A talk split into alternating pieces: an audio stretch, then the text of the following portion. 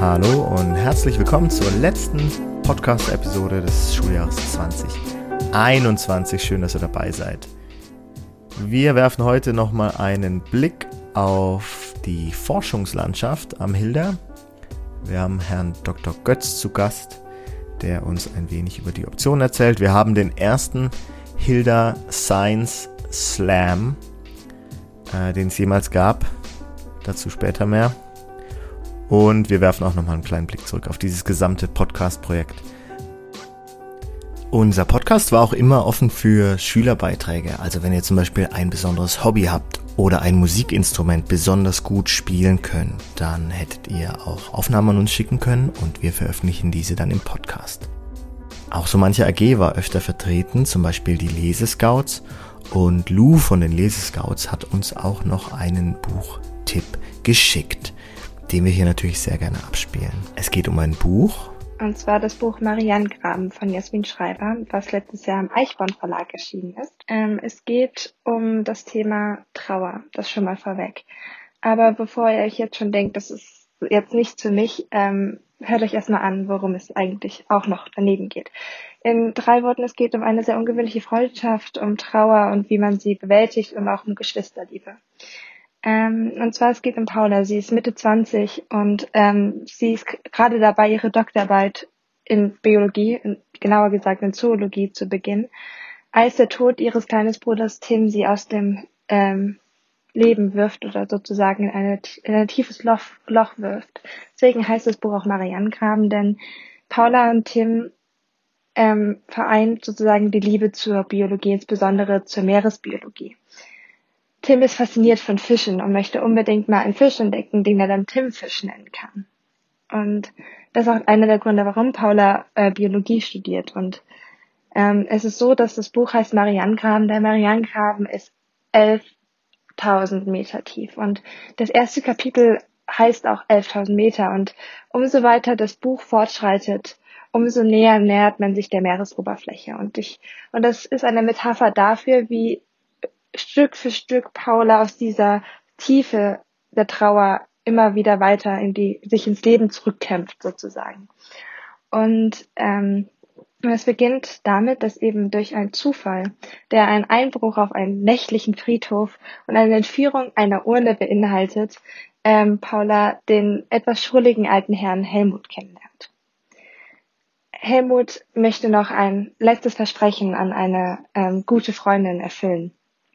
Ähm, und durch einige Zufälle oder auch Umstände, auch dieses Bedürfnis, sich gegenseitig zu helfen, obwohl man am ersten Augenblick nicht so viel gemeinsam hat, führt dazu, dass sich die beiden auf eine Reise begeben, und zwar von Frankfurt aus nach Südtirol, um eben das Versprechen zu erfüllen. Und auf, und auf diesem Weg dieser Reise passieren sehr interessante Gespräche und außerdem kommt es zu einer sehr lustigen Begegnung mit einem Huhn, das Huhn wird dann später Lutz getauft und mit Judy, dem Hund und dem Hund Lutz wird dann sozusagen die Reise fortgeführt. Und ähm, in diesen Gesprächen ähm, entdecken die beiden, dass sie mehr gemeinsam haben, als sie am Anfang dachten und auch wie unterschiedlich, aber doch ähnlich sie mit der Trauer umgehen und dass es einen Unterschied gibt zwischen dem nicht mehr leben zu wollen oder eben wirklich sterben zu wollen.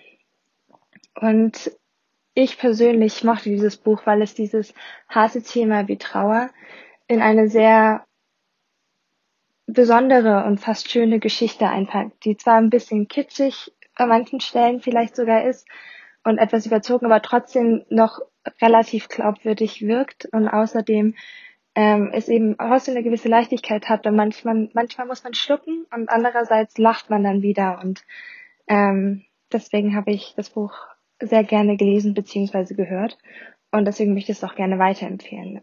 Ähm, deswegen würde ich es gerne für Leute empfehlen, die vielleicht über 14 sind, die sich vielleicht mal mit dem Thema Trauer beschäftigen wollen oder auch vielleicht auch erstmal vielleicht sogar Angst davor haben, aber offen dafür sind, denn ich finde, das Buch ist jetzt kein Buch, wo man jetzt permanent weinen muss, sondern man kann schmunzeln und man lernt ein bisschen was, wie, wie Menschen unterschiedlich mit Trauer umgehen, aber das eben nicht mit einem Sachbuch, sondern mit einem Roman, fast im Roadtrip-Roman. Und deswegen ähm, hoffe ich, dass es vielleicht man, manche von euch lesen und vielleicht auch genauso viel Spaß haben beim Lesen wie ich. Und genau, viel Spaß beim Lesen und schöne Ferien. Corona hat dieses Jahr ganz schön viel durcheinander gebracht. Und allen Widrigkeiten zum Trotz war unsere MINT-Abteilung am Hilder-Gymnasium dieses Jahr ganz besonders erfolgreich. Es gab unter anderem den bundesweiten MINT Space Schulpreis, der unsere außergewöhnlichen Leistungen in der Förderung von jungen Talenten ausgezeichnet hat. Und Dr. Joachim Götz steht uns heute zur Verfügung und stellt uns ein bisschen vor, was bei uns am Hilder-Gymnasium so alles an Optionen geboten werden. Hören wir mal rein. Herzlich willkommen im Podcast. Vielen Dank, dass du dir die Zeit nimmst. Und zu Beginn würde ich gerne fragen, welche Möglichkeiten gibt es denn für wissenschaftliches Arbeiten und für Forschen bei uns am Hilder Gymnasium? Also am Hilda haben wir eine besondere Situation beim wissenschaftlichen Arbeiten, beim Forschen und Erfinden. Die Schüler haben drei Möglichkeiten, sich zu engagieren. Das erste ist, äh, sie können einfach NWT wählen in der Mittelstufe und wenn ihnen das gefällt, dann auch in der Oberstufe weitermachen und da dann anstatt einer vierten Klassenarbeit dann eine Projektarbeit zu einem Thema über etwa anderthalb Jahren anzufertigen. Die zweite Möglichkeit ist, Sie können in die Erfinder AG gehen. Letztlich ist es dasselbe wie NWT-Kursstufe, nur ohne Klausuren. Und die dritte Möglichkeit, die wir haben, wir sind die Stammschule für das Hector-Seminar in Pforzheim.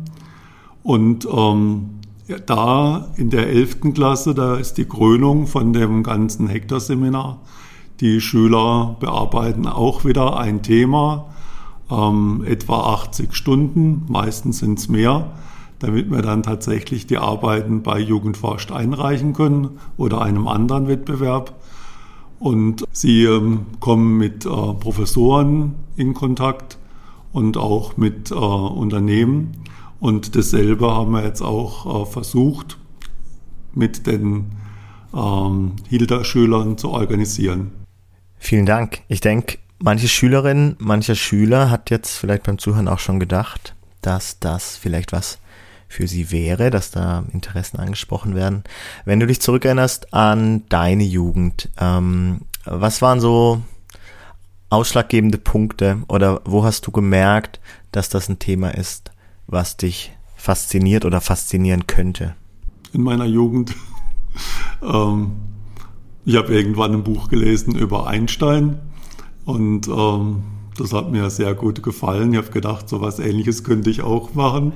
Im Studium hat sich dann herausgestellt, äh, es gibt doch nicht so viele Einsteins und ich gehöre nicht dazu.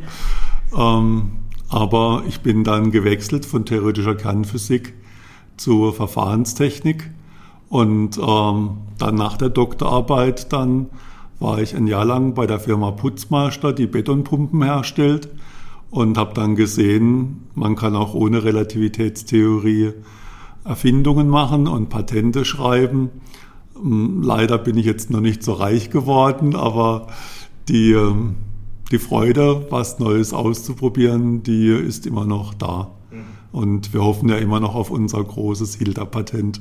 Eins haben wir, aber bisher mit nicht so großem wirtschaftlichem Erfolg. Und das ist der Seifenspender, oder? Genau, das ist der Seifenspender, ähm, der bemerkt, wenn man auf der Toilette war und sich die Hände nicht gewaschen hat. Welche anderen Projekte sind dir noch in Erinnerung geblieben?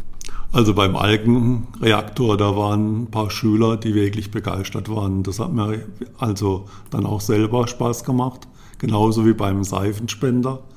Und was wir im Moment machen, was mir auch Spaß macht und wo ich Hoffnungen habe, das ist ein, ähm, den haben wir bequemen Sitzstuhl genannt.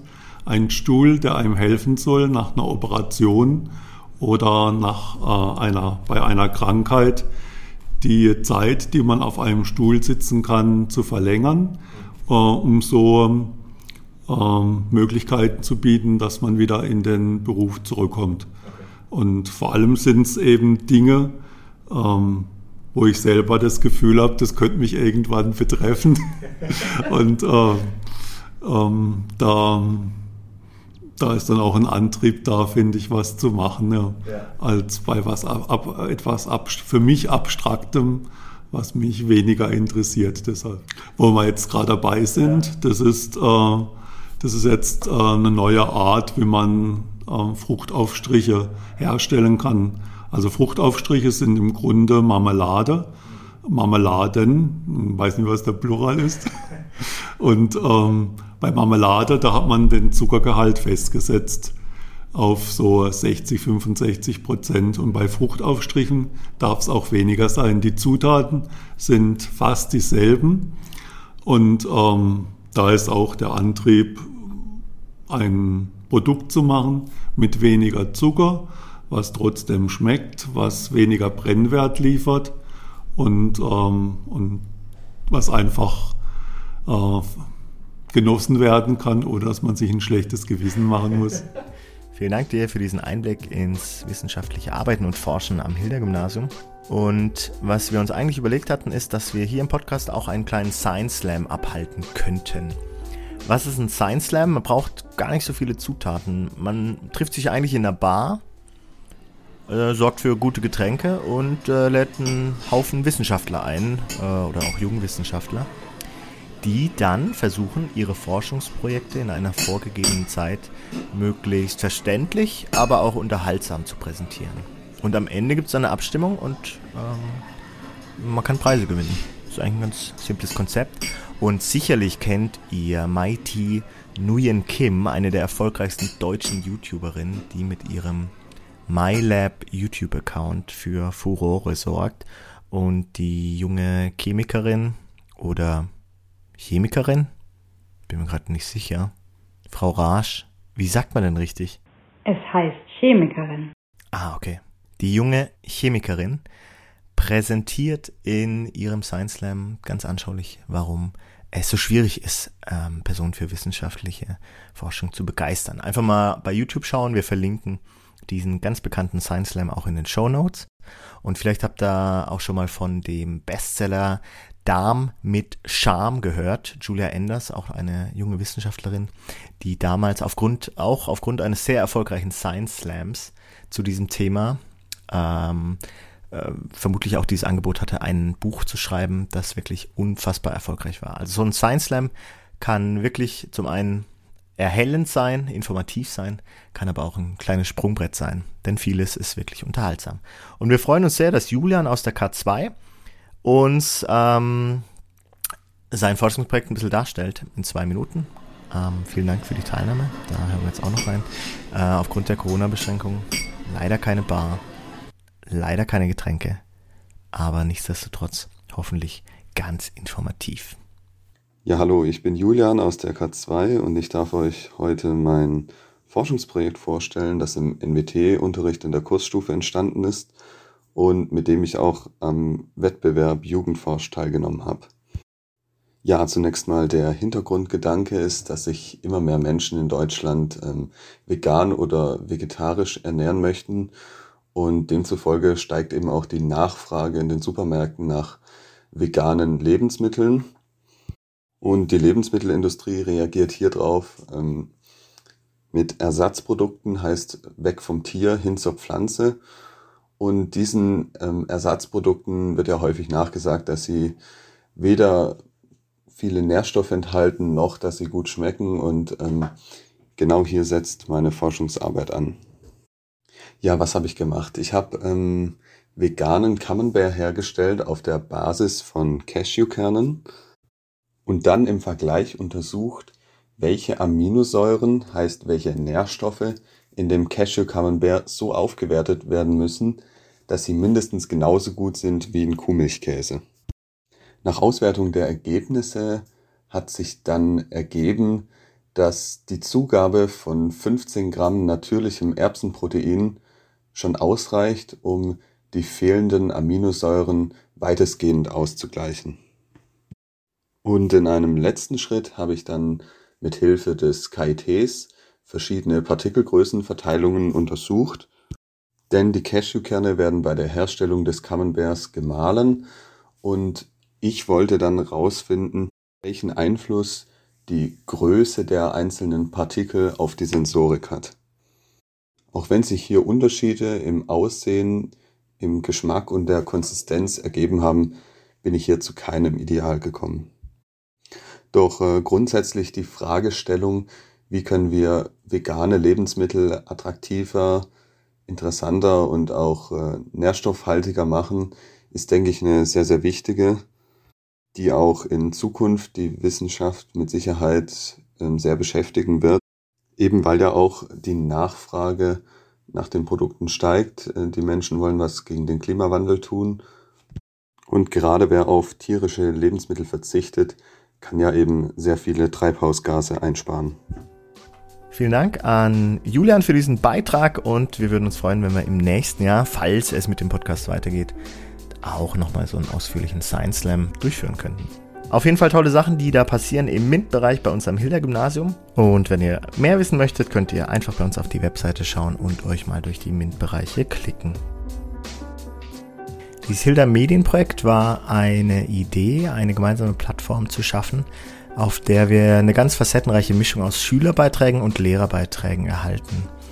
Und in dem aktuellen Medienkonsum, der gefühlt immer schneller und hektischer wird, indem man alles wegswipen kann, was einem nicht gefällt und direkt das nächste Video oder das nächste Bild sieht, das perfekt zugeschnitten ist auf den eigenen Geschmack, in so einer Medienwelt ist so ein Podcast auch immer ein bisschen Gegenentwurf, ein bisschen ein Plädoyer für die Langsamkeit und auch für dieses sich einlassen auf Inhalte, auch wenn es vielleicht nicht immer durchgehend genau das ist, was man erwartet oder was man sich wünscht. Das Ganze ist vielleicht nicht ganz so vielfältig gelungen oder so umfangreich gelungen, wie wir uns das zu Beginn erträumt haben. Und dementsprechend evaluieren wir dieses Projekt aktuell über Schulcloud. Alle Informationen haben die Schülerinnen und die Lehrerinnen bereits erhalten und wir sind gespannt, was dabei rauskommt. Falls ihr sagt, ich würde dieses Projekt gerne weiter unterstützen, vielleicht sogar selber teilnehmen in der Redaktion, würden wir uns über eine Mail an podcast.hilda-bw.de sehr freuen. Vielen Dank an alle, die dieses Projekt unterstützt haben mit ihren Ideen, mit ihren Nachrichten, mit ihren Audiobeiträgen und auch besonderen Dank an den Förderverein für die finanzielle Unterstützung. Ganz besonderen Dank an alle Schülerinnen und Schüler, die sich an diesem Projekt interessiert gezeigt haben, in der Form, dass sie durchgehend oder zumindest phasenweise Bestandteil der Podcast-Redaktion waren. Vielen Dank an Ahmed, Jenny, Jenny, Davian, Daniel, Nisa, Emily, Jenny, Leon, David, Niklas, Mechtab, Milena, Letizia, Laura und Luna.